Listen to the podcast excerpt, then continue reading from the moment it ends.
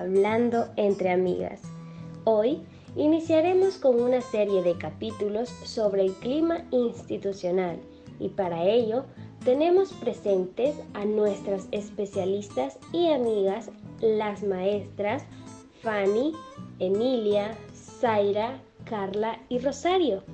Para comenzar, me gustaría decirles que el clima institucional es el ambiente generado en una institución educativa a partir de las vivencias cotidianas de los miembros de la escuela. Este ambiente incluye aspectos tales como el trato entre los miembros, las relaciones interpersonales, la comunicación y el estilo de gestión. En la actualidad, de acuerdo a testimonios informales revelados por docentes en servicio activo, se evidencia que producto del agotamiento, el malestar y el estrés docente, el clima institucional presenta alteraciones y que a la vez influyen de manera específica en la salud mental de los distintos actores institucionales. Un clima institucional favorable o adecuado es fundamental para el eficiente funcionamiento de la institución educativa. Es por eso que este día nos hemos reunido con estas profesionales de la educación para reflexionar un poco sobre qué está pasando en realidad con el clima institucional, a qué están expuestos los docentes y los estudiantes en nuestra sociedad actual no sé, me gustaría saber qué opinan ustedes acerca de, este tema, qué es en realidad el clima institucional, cómo se puede favorecer o desfavorecer este en nuestros centros escolares. Es que yo pienso algo, un clima institucional favorable o adecuado es fundamental para un funcionamiento eficiente de la institución educativa así como de crear condiciones de convivencia armoniosa. Una de las recomendaciones más importantes para promover el clima institucional que facilite el cambio es la flexibilidad de la institución. Esto es para responder a los continuos, complejos y relevantes cambios que se producen en el contexto social educativo. Ello se realiza desde la perspectiva de las organizaciones capaces de aprender, incluso de, desaprender y volver a aprender. Un ambiente positivo en la institución crea una atmósfera en un entusiasmo y motivación para los docentes, estudiantes y demás miembros de la comunidad educativa, quienes pueden mejorar el rendimiento de una organización. El clima institucional muchas veces carece de positivismo. Los docentes se ven afectados con muchos factores que impiden que se tenga un clima institucional. Entonces, ahí estamos, Roxana. Yo creo que en este aspecto es fundamental eh, tomar en cuenta estos puntos. ¿Qué dices tú al, al respecto? Exacto, Fanny. Como tú dices, para poder tener un buen clima institucional es necesario que las escuelas cumplan con ciertos criterios o posean ciertos aspectos como la disposición a realizar un trabajo conjunto en equipo, a incorporar innovaciones y estar atento a los cambios internos y externos. Además de esto, las características del clima institucional generan un clima determinado, es decir, que si los factores o las acciones que se realizan dentro de la institución son negativas, el clima institucional se verá afectado de manera negativa. Esto repercute sobre las motivaciones de los miembros de la institución y sobre su correspondiente comportamiento. Este comportamiento tiene obviamente una gran variedad de consecuencias para la institución, por ejemplo, la productividad, la satisfacción, la rotación y la adaptación a los cambios por los cuales pasa la planta docente, administrativa y la comunidad educativa en general al sufrir un cambio determinado en su clima institucional. Teniendo en cuenta estos aspectos, me gustaría saber qué factores consideran ustedes que deben poseer las escuelas o los centros escolares para lograr un buen clima institucional, sabiendo que el clima institucional viene determinado por las relaciones interpersonales que se dan dentro de la misma institución. Muy bien, de acuerdo con lo que ya Roxana y Fanny acaban de mencionar, quiero agregarle que dentro del clima escolar existen diferentes factores los cuales se relacionan de una manera positiva. Tal es el ejemplo de un ambiente físico apropiado, donde todas las personas pertenecientes al grupo de trabajo se sientan cómodas. Las actividades variadas y entretenidas que nos ayudan a mejorar la interacción grupal. Y algo muy importante como lo es la comunicación respetuosa entre profesores, alumnos y entre los mismos compañeros puesto que dentro de ello van emergidos los valores con relación a los puntos de vista de cada uno, respetando la capacidad de saber escuchar los unos con los otros y así también como valorarse mutuamente. Un clima escolar positivo es también aquel en que las personas son sensibles a las situaciones difíciles que puedan estar atravesando los demás y son capaces de dar apoyo, es decir, sensibles al dolor ajeno. Un clima escolar positivo se asocia habitualmente a la inteligencia emocional que tengan los miembros del grupo para resolver sus conflictos, salir adelante en formas no violentas, llegando a acuerdos, eh, además de potenciar aspectos como un ambiente de apoyo, flexibilidad en el lugar de trabajo, reconocer los logros de los trabajadores y así sucesivamente. Como menciona la compañera Emilia, para poder tener un clima institucional positivo y productivo, se deben potenciar todos aquellos factores que benefician la creación y desarrollo de este clima institucional, como por ejemplo el crecimiento continuo académico y social, el respeto mutuo, la confianza en el que otro dice y hace, la moral alta o sentirse bien con lo que se está sucediendo. Aunque parezcan aspectos que no son de gran relevancia, la aplicación de estos o la potenciación de los mismos permiten tener climas institucionales positivos y provechosos para todos los miembros de la comunidad educativa. Por supuesto, como dice la compañera Emilia, la inteligencia emocional es fundamental para potenciar la mejora continua del clima institucional. Ahora bien, sabemos que todos durante la escuela estudiamos muchas asignaturas, desde matemática hasta inglés. Sin embargo, sabemos que nadie nos enseña a desarrollar la inteligencia emocional, o sea, cómo identificar y manejar nuestras emociones o cómo reconocerlas cuando surgen y cómo navegar a través de ellas.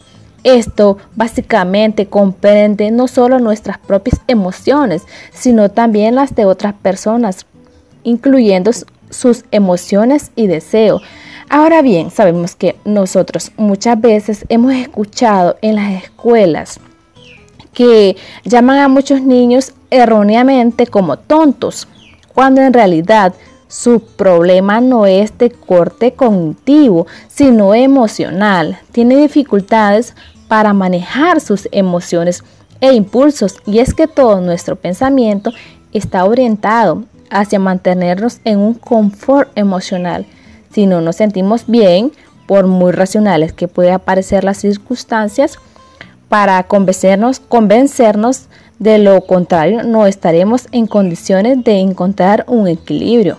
Ahora bien, sabemos que la convivencia es un factor muy fundamental en el desarrollo integral de cada persona, porque se trata de un contexto social, cultural y efectivo en el que cada día estamos inmersos nosotros como personas. ¿Por qué? Porque aprendemos a vivir. Es una de las competencias que nosotros como individuos debemos adquirir como parte de esa sociedad.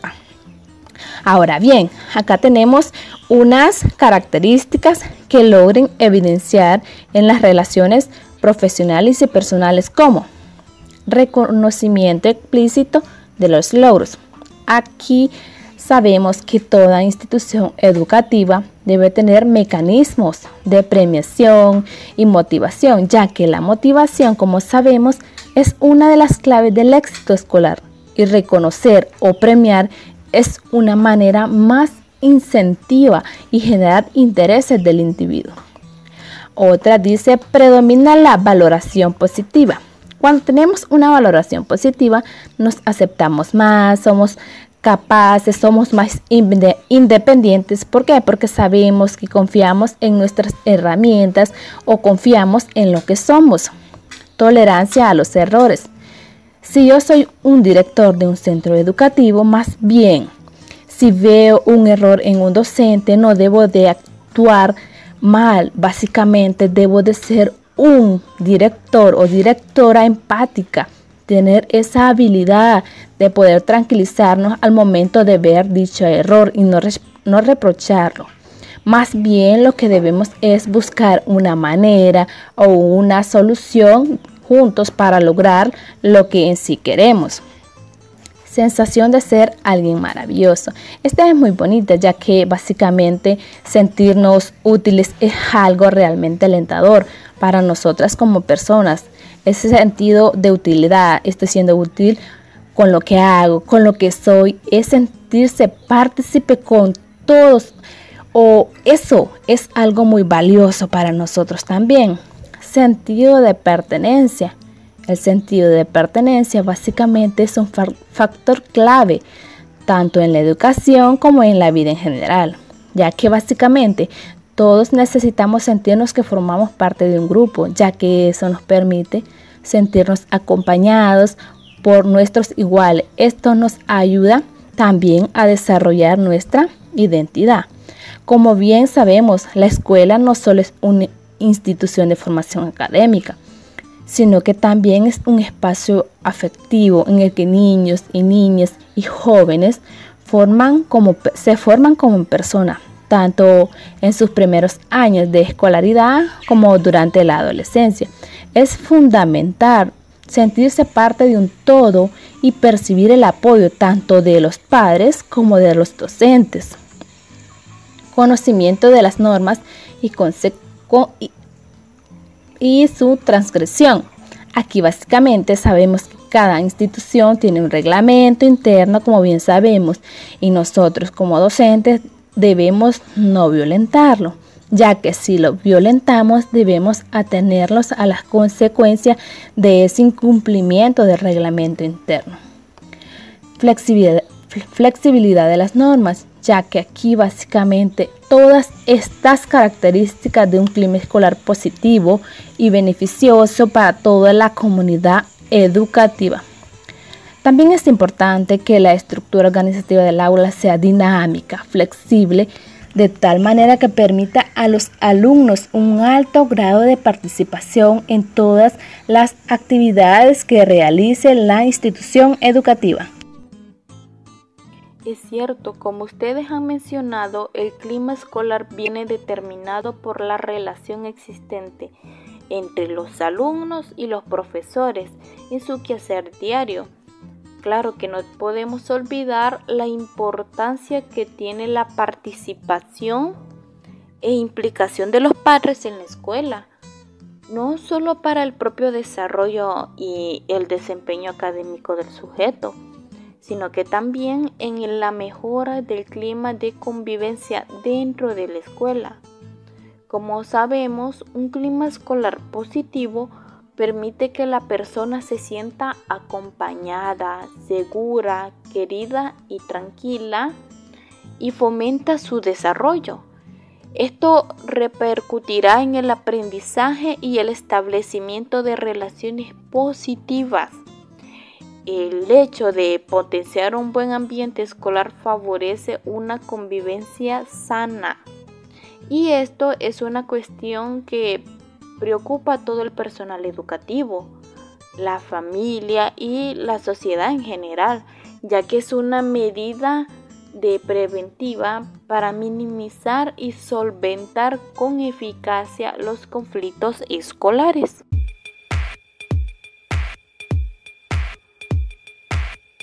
El clima institucional varía de institución en institución, porque este depende de la realidad interna y externa que tienen las mismas. Por tanto, el clima institucional puede ser nutritivo, pero también puede ser tóxico. Al realizar una pequeña encuesta sobre cómo se sienten los docentes al estar involucrados en un clima institucional nutritivo o positivo, mencionaban aspectos sencillos y prácticos como el decir me siento acogido, motivado, tiene ese sentimiento de pertenecer a la institución, tiene posibilidades de participar, sacan lo mejor de ellos, permiten fomentar y aumentar aún más su autonomía, tiene oportunidades de realizar proyectos y actividades que son propuestas por ellos. Además, sienten que el humor es parte importante de la cotidianidad, es decir, que no tienen que vivir o trabajar en una estructura rígida donde no den lugar a la flexibilidad y a la empatía, que es algo que sinceramente hoy en día se ve poco dentro de las instituciones educativas. Pero, ¿qué opinan de esto?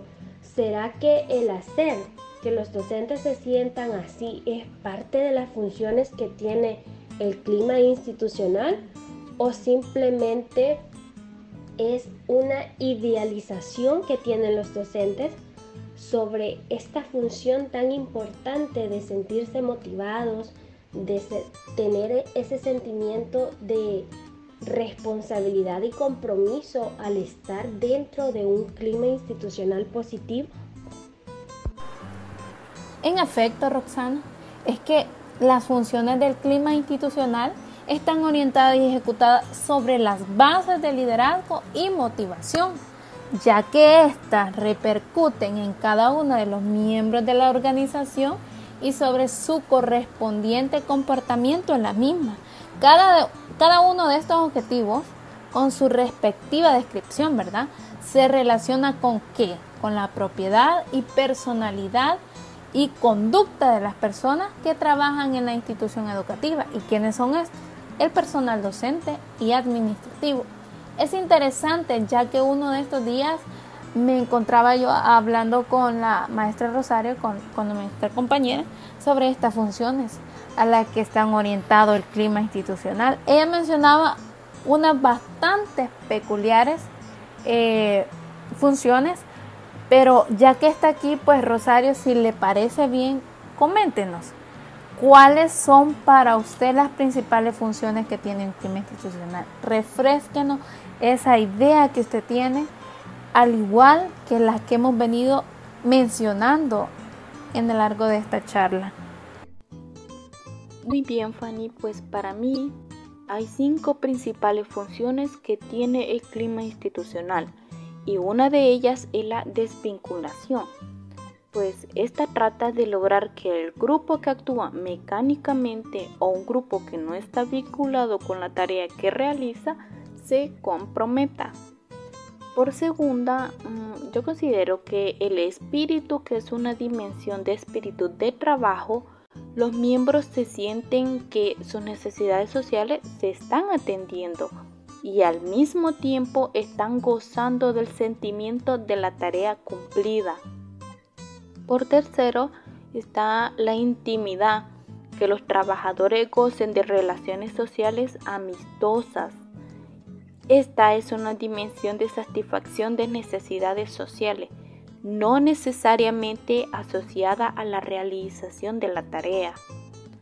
Por cuarta está el empuje, que se refiere al comportamiento administrativo caracterizado por esfuerzos para hacer mover a la organización y para motivar con el ejemplo el comportamiento que se orienta a la tarea y les merece a los miembros una opinión favorable. Por último, está la consideración. Este comportamiento se caracteriza por la inclinación a tratar a los miembros como seres humanos y hacer algo para ellos en términos humanos. Como menciona usted, Rosario, el tener en cuenta todas estas funciones le permite al director o líder pedagógico tener un buen clima institucional, potenciar las buenas prácticas docentes, las relaciones interpersonales y sobre todo mejorar la calidad de la educación que se brinda para poder lograr esto. ¿Qué debe hacer un director?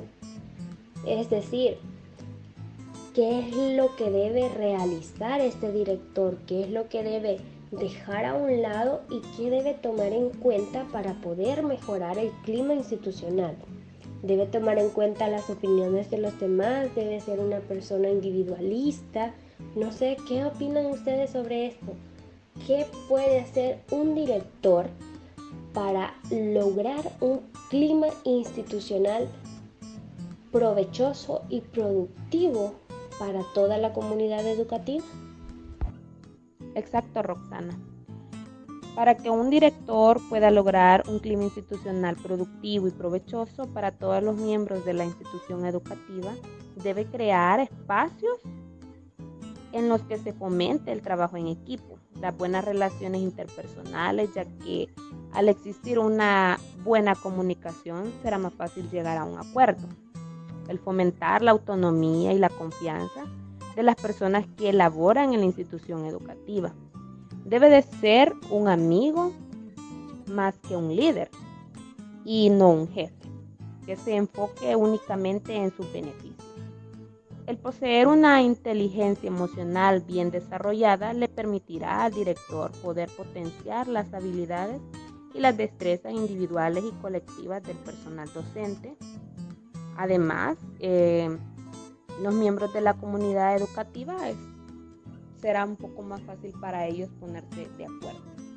Como lo has dicho tú, Emilia, el director tiene un papel muy fundamental e importante en el desarrollo de un buen clima institucional. Y para poder lograrlo, el director o el líder pedagógico debe practicar valores éticos y morales, porque porque sabemos que estos valores que posee el director cada día están inmersos en esa institución. Cada día debe de hacerlo saber a los estudiantes. ¿Por qué? Porque él es un modelo a seguir. Ser un buen mediador. Acá básicamente el director debe de esforzarse en crear opciones que ayuden a resolver el conflicto que haya día a día en esa institución.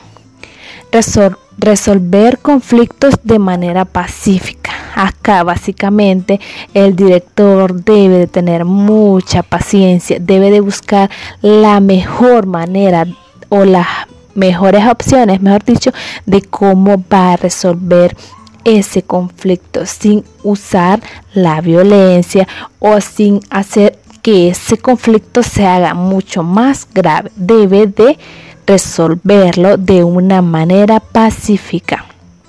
Crear ambientes agradables y de confianza.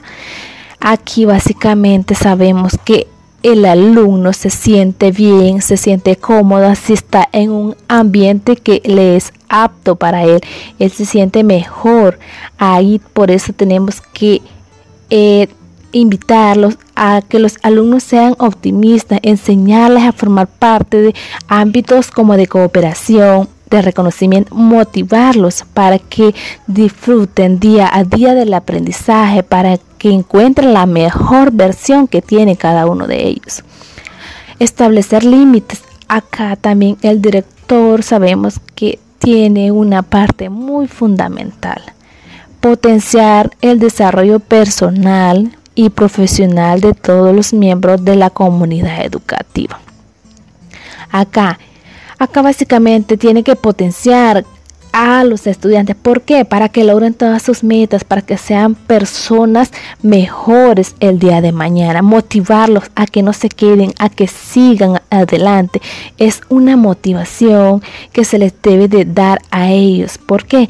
Porque ellos o mejor dicho, nosotros como estudiantes, si nos motivan a hacer algo, pues nos sentimos mucho mejor para lograrlo, ponernos una meta y llegar hasta ella. Practicar la comunicación asertiva y efectiva. Acá es decir, tener una comunicación donde sea clara, equilibrada, respetuosa, con la intención de no herir o perjudicar a nadie. Evaluar las situaciones problemáticas y establecer planes de acción para resolverlas. Básicamente acá lo que tiene que hacer el director, mejor dicho, es buscar unas acciones para que para resolver los conflictos que se generan en el día a día en dicha institución. No se trata únicamente de tener una escuela cuya infraestructura sea bonita, ¿verdad?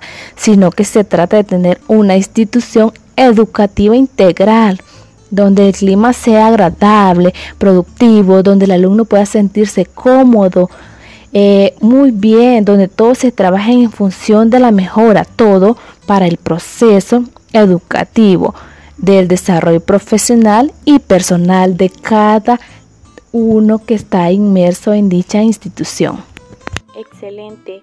Yo opino que un ambiente positivo en la institución crea una atmósfera de entusiasmo y motivación para los docentes, los estudiantes y demás miembros de la comunidad educativa, quienes pueden mejorar el rendimiento de una organización.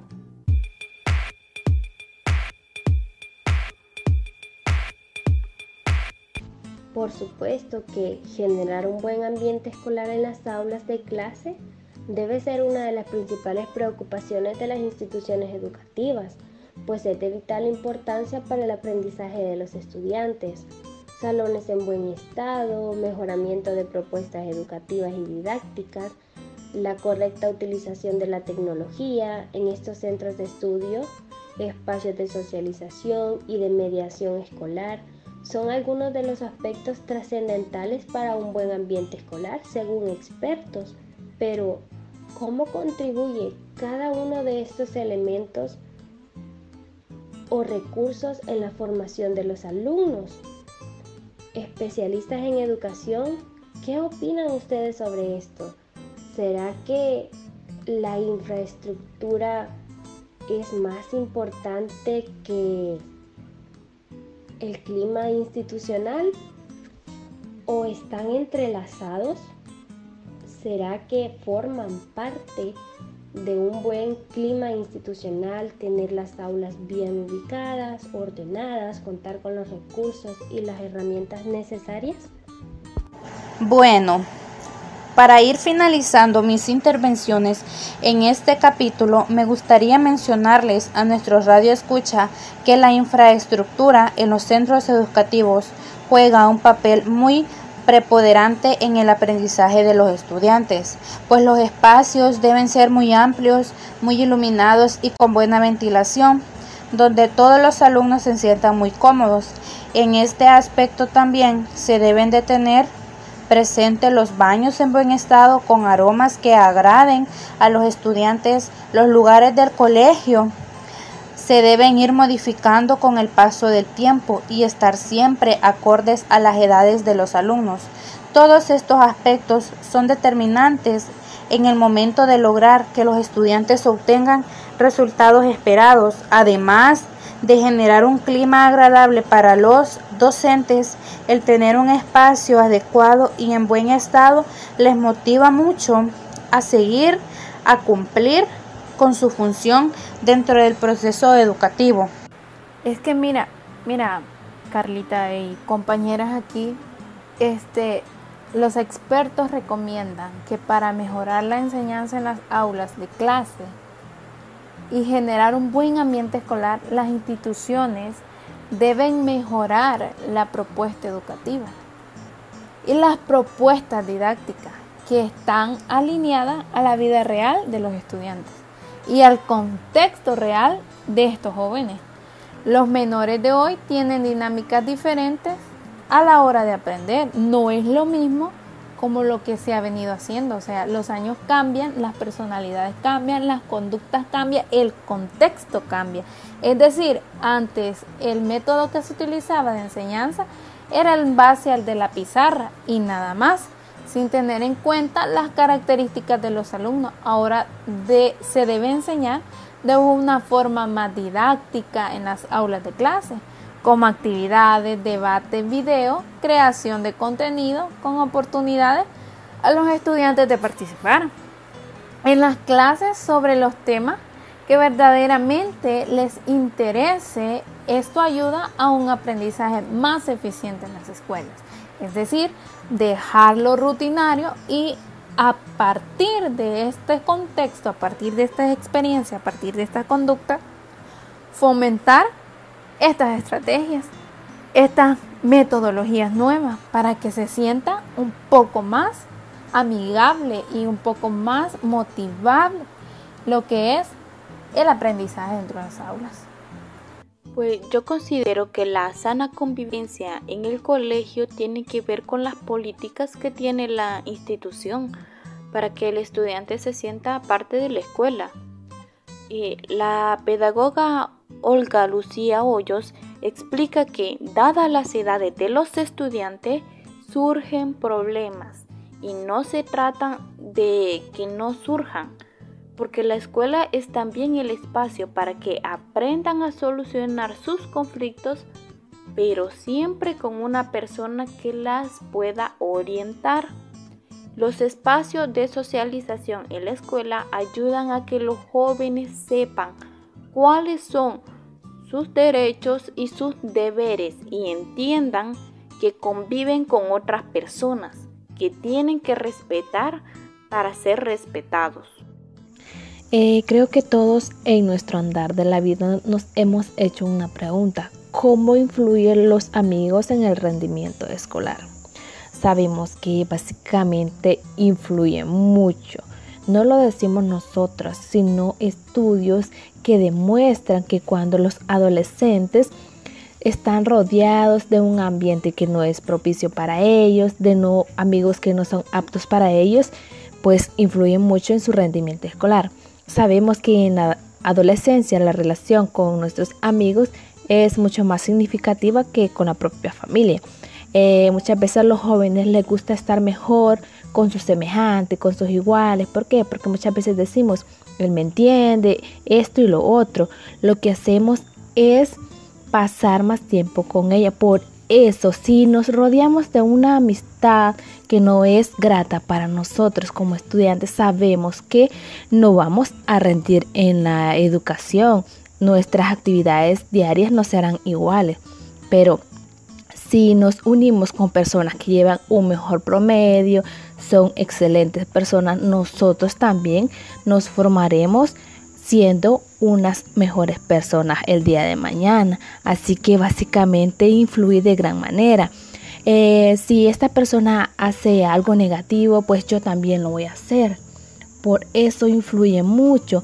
Y si mi amigo hace algo bueno, pues yo también lo voy a hacer. Básicamente nosotros hacemos lo que nuestro semejante hace, lo que nuestra amistad lo hace. Es por ello que influye de gran manera. Eh, nosotros debemos de rodearnos de personas que nos lleven a ser mejores el día de mañana, a ser profesionales, lo que somos capaces de lograr, uniéndonos con amistades que realmente nos lleven a algo bueno, a algo maravilloso. Exacto, Zaira, como lo ha dicho. Solo imagínense si las amistades que se dan entre los estudiantes puede afectar el aprendizaje o el rendimiento académico de estos, cuanto más las críticas, los malos comentarios, los problemas interpersonales, la desconfianza, la desmotivación, puede influir de manera negativa en el clima institucional. Es necesario considerar todos estos factores o todos estos aspectos como nutritivos o desnutritivos, porque todos influyen en cierta medida y hasta cierto punto en el clima que se tiene dentro de la institución. Además de esto, el contexto escolar es un núcleo de aprendizaje, es un transmisor de conocimientos, de normas, de creencias, de valores y por ende es sumamente importante que sea positivo y no negativo. Transmite valores, creencias, fortalece la confianza, pero también puede repercutir de manera negativa. Por ejemplo, si un docente tiene una autonomía o una confianza bastante elevada, pero si el clima institucional en el que está es negativo o es tóxico, donde no se valoran los logros que él tiene, los proyectos que realiza, su rendimiento docente, su práctica pedagógica, por lógica, va a menguar su confianza, va a disminuir por todas esas situaciones en las cuales él está inmerso. El clima institucional o el contexto escolar más bien puede afianzar o puede modificar la percepción que tenemos sobre nosotros mismos, sobre nuestras habilidades, nuestras destrezas, nuestras fortalezas o nuestras debilidades. Y es por eso que se debe considerar el clima institucional como parte fundamental del desarrollo personal, pero también del desarrollo profesional del docente, de los directivos y de los estudiantes a los cuales se les brinda una enseñanza y esta debe ser de calidad, es decir, que el clima institucional no únicamente va a afectar a la planta docente por los problemas internos que ellos tienen, sino que afectan de manera indirecta o directa a los estudiantes. Por lo antes mencionado, es que se vuelve imprescindible trabajar en la creación de climas institucionales equilibrados. Hasta aquí el capítulo de hoy. Sin nada más que agregar, nos despedimos de ustedes, les agradecemos por su sintonía y les esperamos en un próximo capítulo de Hablando entre Amigas en esta serie llamada El Clima Institucional. Esperamos que este día realicen una pequeña acción que pueda cambiar el mundo. Les agradecemos a nuestros especialistas y les esperamos aquí en el próximo capítulo.